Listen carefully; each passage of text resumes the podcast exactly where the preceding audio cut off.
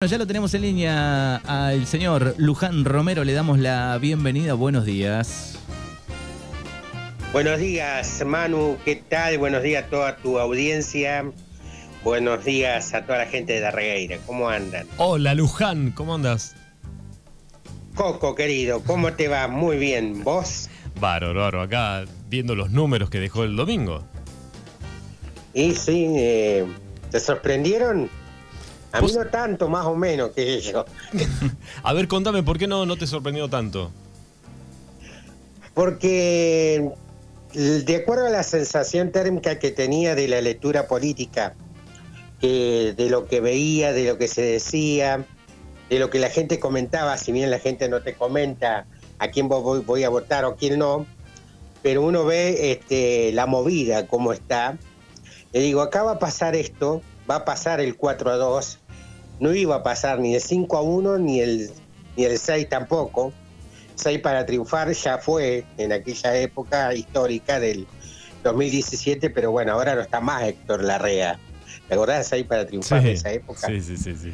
Este, este, pero el 4 a 2 era la lógica ahí arañando el frente de todos, pero se iba a dar porque este, habían quedado distintas eh, partes analíticas para hacer saber de que de, de acuerdo a lo que te decían, de lo que el voto en blanco no se iba a revertir tanto, porque no creo que se que la izquierda iba a seguir creciendo y quedó comprobado. ¿Viste? Eh, algún día la izquierda va a llegar a una concejalía, tal vez el 2023, ¿por qué no? Porque viste que, que en Coronel Pringle hay dos concejales de izquierda. Exactamente, sí, se, se celebró desde el frente de izquierda eso. Lógico. Entonces, el crecimiento hay que reconocerlo. Esto es porque la gente busca, busca otras opciones y porque de verdad no este, es más de lo mismo que a veces estamos teniendo. Y bueno, la lógica y también el Juntos, Distrito de Puan, Gestión Castelli, pagó de alguna manera, e iba a pagar, no caro, pero de alguna manera las consecuencias de una interna, que no es lo mismo haber pasado por ese zarandeo que no haberlo pasado, está claro, ¿no? ¿Viene Santilli y Luján a festejar, no? Con la camiseta de River no creo que vuelva ahora, este, pero puede venir, ¿por qué no? Este, se puede, pero no, no creo, yo realmente no, eh, no ganó tampoco holgadamente a nivel provincia, ¿no? Por acuerdo a lo que vi número por arriba. Sí, sí, están bastante parejos. Les quiero preguntar a los dos. eh, primero le voy a preguntar a Luján, después le voy a hacer la pregunta a Alberto. Ustedes que tienen un poco más este, de elecciones encima, eh, las legislativas es como que quedaron un poco más arriba, me da a mí la sensación, eh, desde que vengo votando, digo, están un poco, tuvieron como más visibilidad, un poco por la grieta, un poco por las redes sociales, un poco después de la pandemia, las ven que, que al lado de otros años, digamos, la gente, más allá de que haya, en las PAS hubo menos votantes o la gente esté un poco enojada con algunos candidatos, digo, est- ¿estuvieron más visibles? Sí, no hay dudas, no hay duda y tomamos en cuenta que hubo más, más protagonismo de candidatos a concejales y de perfiles muy fuertes de, las personas que querían ser concejal. O sea, eh, creo que ah, bastante coopera las redes sociales, bastante coopera también la campaña virtual que en su momento hicieron en Las Pasos, ahora fue más presencial si se quiere, y que se pintaba otra cosa de que impusieron esa campaña de que el Consejo Deliberante es esto, es aquello, viste, el Frente de Todos amparó su mensaje en una escribanía del Consejo. Gestión Castelli y todo lo demás no pudieron refutar mucho con muchas cosas eh, de la crítica que estaban recibiendo severamente algunos de sus concejales, no todos, o lo que era el manejo del Consejo. Es decir, que hay un, un protagonismo muy importante de la campaña del mensaje que dieron a conocer a la gente. Y de ahí algunos lo persuadieron, otros no, pero eso fue descontando voto de alguna manera, porque hay una visibilización de un concejal solo hablemos de Emiliano Stagler, que con Freyer o con comunicados o con parte de lo que iba haciendo paso a paso no hay antecedentes de un concejal con tanto protagonismo y con tantas comunicaciones y con tantos palos, no sé si en la rueda decirlo así, pero con tantos cuestionamientos hacia la gestión de Castelli, paso por paso, tan seguido como lo ha hecho este concejal. No recuerdo otro concejal, no sé si ustedes recuerdan otro, pero no recuerdo ah, desde la época de Seminari, mirá lo que te voy a decir. Estoy recordando vagamente. Han hecho un poco de ruido también cuando estaba Diego Álvarez, ¿no? E, e, en, esa época, pero siempre lucharon solos contra la nada, prácticamente. Bueno, y a, otras formas habías también, ¿no? Pero es cierto lo que dice eh, Luján, coincido. También Luján, eh, la participación de hoy del, lector, del, oyente de la radio, eh, a través de, la de, las aplicaciones, está muy, muy presente y ve, como por ejemplo, estos cuestionamientos que decía, hablaba Luján, que hay concejales que están ganando casi 100 mil pesos por mes y no se les ha escuchado la voz en, cuatro años, ¿no? Entonces alguien saca la cuenta y dice, che, para, eh, no sé, ganan 90 mil pesos por mes y no se les no, no hablan o no salen en un medio de comunicación porque algunos dicen que tienen vergüenza de hablar o les da un poco de cosas, sí, pero, o sea, le da un poco de cosas, pero cobran el sueldo, ¿no? Entonces vos decís, eh, eso también indigna y eh, coincido con Luján que hay gente que este, con el tema de la izquierda también. Yo antes de venir para la radio, en, estas tres cuadras que me separan de mi casa de la radio, me crucé con un par de personas. Algunos dijeron, bueno, yo voté en blanco porque la verdad que ninguno me representa. Y otros dicen, yo voté a la izquierda porque es un voto que realmente prefiero estar más cerca de la izquierda que de, los otros dos,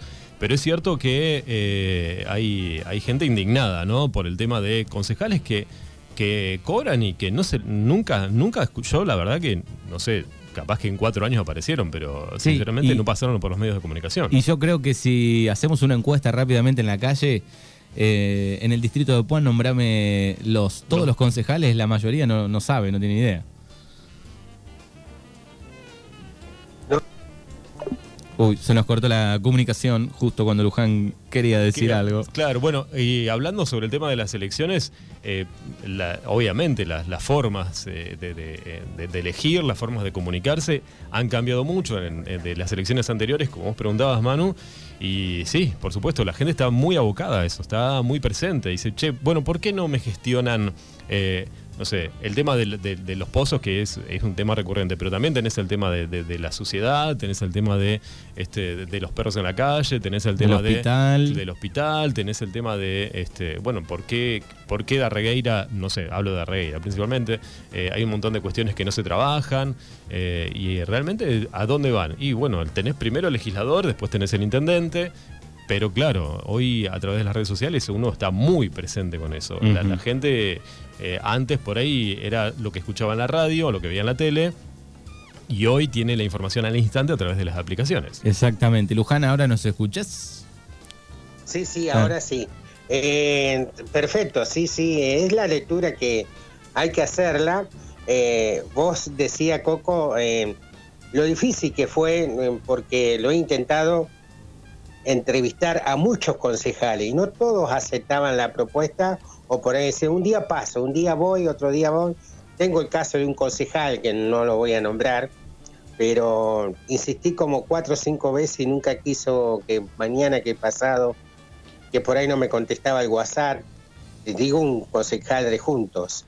El otro día me, causó gracia porque cuando me vio en Darregueira, yo no le dije más nada ni, ni insistí porque notas me sobran, entrevistas tampoco mandar uno corriendo si sabés que hay gente que puede entrevistarse, ¿no? Claro, y que además este, también, Luján, el, oyente, que ahora obviamente no se escucha a través de la radio, pero los, que nos leen a través de, los medios, también, porque dicen, che, pero para, el, dinero que va para el concejal no es una actividad privada. O sea, vos, vos tenés que deberte a los medios de comunicación. No es que no salís porque, bueno, uno de estos días hablo. No es así. O sea, porque vamos a dejarlo claro. Eh, tienen que salir a los medios de comunicación y dar explicaciones. Además, déjame decirte algo también, porque tengo que decirlo. No todos los concejales querían con no con todos los medios, y por ahí algunos concejales elegían un medio. Con todo respeto le digo para el colega o por los colegas que elegía, pero o si no los escuchaba en un medio solo, pero no lo demás. O sea, uno también lo que uno quiere es la diversidad de entrevista, el derecho que tienen tanto los colegas como nosotros de a que nos acepten las entrevistas, ¿no? No sé si me entendés, pero creo que se viene un cambio que en esta aprendieron unos cuantos. Y en esto no se va a repetir porque se viene otro consejo deliberante y otro perfil de persona y se darán cuenta que ahora nada tiene que quedar pasado al azar o librado al azar, sino van a ver pormenores que o bien lo van a lo da a conocer un concejal o bien van a tener que salir a hablar antes, ¿no? Luján, ¿ves algún candidato después de, lo de ayer? Si bien obviamente es re temprano, pero bueno, ¿ves, ves algún candidato para, para el 2023? Días pasados, cuando le hice una nota a Facundo Castelli, le dije que dentro de su grupo veía cinco candidatos potenciales. ¿Cinco? Eh, ah, es un montón. le dije, cinco. Sí, y medio como que me lo aceptó, y puede ser cinco, de acuerdo a los nombres que tengo eh, sospechado, ¿no? Coller seguro. Sí. ¿Eh? Coller seguro. ¿Te parece? Este, bueno, ¿Vos dudás? Ah, ¿por qué no? vos dudás, no sé, vos, por ahí vos estás cerquita ahí de la gente ahora, Bueno, pero Coller ahora este, eh, es una derrota política para él, este, no haber podido, haber cedido el tercer lugar y, y diríamos cedido, haberlo perdido y no haber estado más arriba. Creo que en esta, vamos a poner las cosas en su lugar del mapeo de la lista que ganó, ¿no? o sea, Castelli, ¿no? Eh, Intelesano, eh, Mili Guadenaga, se dicen que es este, parte del grupo Intelesano, Villair, Radicales y la Regueira, ¿no? este, ese sería el, primero y segundo. Sería, vamos a ponerle gente interesano, por decirlo de alguna manera, o de Darreira, Bien. que fueron los que hicieron ese trabajo de hormiguero, de hormiguero de buscar candidatos. Bueno, cada uno, viste que cuando te buscan de candidato, se apropia de que vos eras mío o sos mío, viste. Después, bueno, Diego Reyes está el resultado a la vista, ¿no? De las PASO y toda la interna. Bajás después de Diego Reyes, el cuarto lugar este, no sé si esto se ha dicho muchas veces, pero la chica esta de Felipe Sola, Dillones, ¿no? Dillon, no sé cómo es el apellido. Dillon, Dillon. Este, Dillon, algo así, viene y fue vicepresidenta o presidenta de Coalición Cívica del grupo Mombelli. Ella renunció unos meses antes, después de, de aceptar la candidatura concejal en esta lista, pero viene de otra extracción.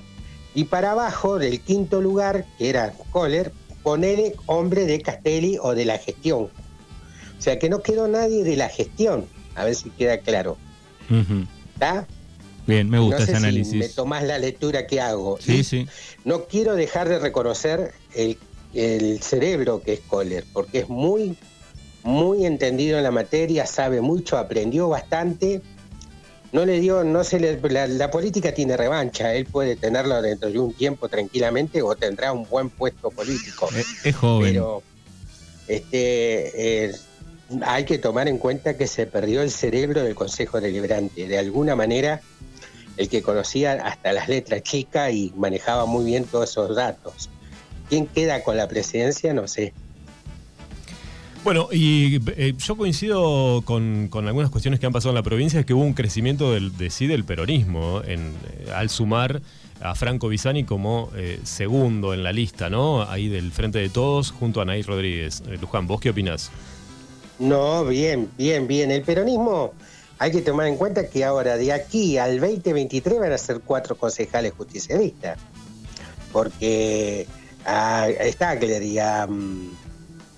Mm, ya como la, bueno, otra chica que no me acuerdo, Paola Negrete, te quedan dos años de gestión. ¿Viste? Eh, ¿No es así? Sí. Sí, sí, tal cual. Queda, eh, le, le, queda, le asumás a Anaí, le asumás a Franco, serían cuatro concejales contra ocho. Entonces, eh, y bueno, y hay que ver cómo se, se va dando después las famosas eh, debate aprobado y desaprobado de lo que quieran sacar adelante. Pero eso va a ser rico en cuanto son cuatro que el justicialismo sumó dos más que esto en dos años puede cosechar su siembra. Hay Y, que ver. y también va a haber que... ahí hay que ver qué hace. Y también digo, va a haber que analizar, bueno, cuál es la postura de Diego Reyes, ¿no? Al momento de, de debatir algunos temas en el Consejo. Y Diego está eh, en veremos, como quien dice. Eh, creo que, eh, viste que se habló mucho del interbloque, se habló mucho de, qué hacer. Bueno, andando y rodando, como quien dice, en el ve- devenir del arenero político y de sus debates, y de sus ponencias y de sus proyectos, que también los debe tener o los debe presentar con su equipo de gente, como dicen, con el equipo que le quedó de la lista 1A, que eso quedó y además detrás estoy seguro que va a estar el, el estratega Bombelli, porque esto es todo el estratega Bombelli. Este, hay que ver cómo, cómo resulta de todo eso, si pueden congeniar y seguir adelante con miras al 2023, que ambiciones políticas las tienen los candidatos. Y Diego está entre esos, ambiciones, ¿no? Pero vuelvo a repetir, si hay cinco posibles potenciales nombres, que supongo que puede haberlo y que también algunos los tengo como seguro, este, esto no deparará una interna nuevamente, no sé. Bueno, ahora quédate escuchando porque vamos a tener un entrevistado que va a hablar sobre este tema, ¿eh? del oficialismo. Bien, bien. Bueno, el justicialismo también tiene que depurar un montón de cosas también. ¿eh? No sé qué va a pasar, pero bueno, algunas novedades puede haber de acá al 2023. ¿eh? Bien, ¿hay alguna primicia antes, antes del cierre, querido Luján? Tengo una primicia que se las regalo. Dale. Este, no, el- una primicia que la conozco desde el jueves o miércoles de la semana pasada. Pero no la dije por estas cosas que después se toman como efecto electoral. A pesar que recibí fuerte presión para decirla, presión elegantemente, ¿no? Ah, Pero dije, no, la voy a decir el lunes o la voy a decir el martes. Ahora la puedo decir porque está todo confirmado, A ver. está chequeado sí. pero capaz que lo sepan, ¿eh? Este, no sé si saben que se va a ir otro médico profesional del distrito de Puan, que No. acaba de renunciar. ¿Cerca de Regueira? Bueno, Bordenave, concretamente Unidad Sanitaria Bordenave. Renunció la doctora Laura Caspe y se va a trabajar a la provincia de La Pampa, a Macachín precisamente, y bueno, y de la cual eh, tengo este, que adelantarle que el miércoles va a estar en vivo y en directo con el archivista, la doctora Caspe. Muy bien. hablar. ¿Y eso tuvo que ver algo con alguna interna o es una decisión personal que se va? Tal vez sea una decisión personal, tiene, tal vez sea una historia que tenga que contar. Hasta el Este, miércoles no, sé, vamos a ver. vamos a develar la incógnita quizá el miércoles, porque no me quiero poner palabras de mía en mi boca de la que puedan salir de ella. Bueno, así que el Tengo, miércoles, informa- tengo información, por supuesto, un Bien. montón, pero bueno. el miércoles a eh, qué hora? Y esta puntita, Muy bien, el miércoles a qué hora? 17.30 horas. Bien, 17.30 horas en el canal, eh, canal de Facebook de Luján ahí van a tener esta entrevista y veremos eh, los motivos de esta retirada. Así que Bordenave no tiene médica hoy. En este momento práctica, porque ya está la renuncia, ya la presentó, este, no hay médico en este momento en la unidad sanitaria, no sé si estará o estará cumpliendo alguna fusión ad honor, pero no creo, no sé. En este momento no hay médico, Bien. es todo un tema nuevamente que es la segunda médica que se va a la provincia de La Pampa. La Perfecto. otra era Villa Iris, ¿se acuerdan? Claro, el inconveniente ahí de, de Villa Iris. Bueno, querido Luján, nos encanta charlar un ratito, un ratito con vos todas, este, cada vez que, que se puede. Gracias por la primicia, como siempre, y en cualquier momento vamos a estar este, charlando nuevamente. Un abrazo para ustedes dos, Manu, Coco, y bueno, nos reencontramos en cualquier momento.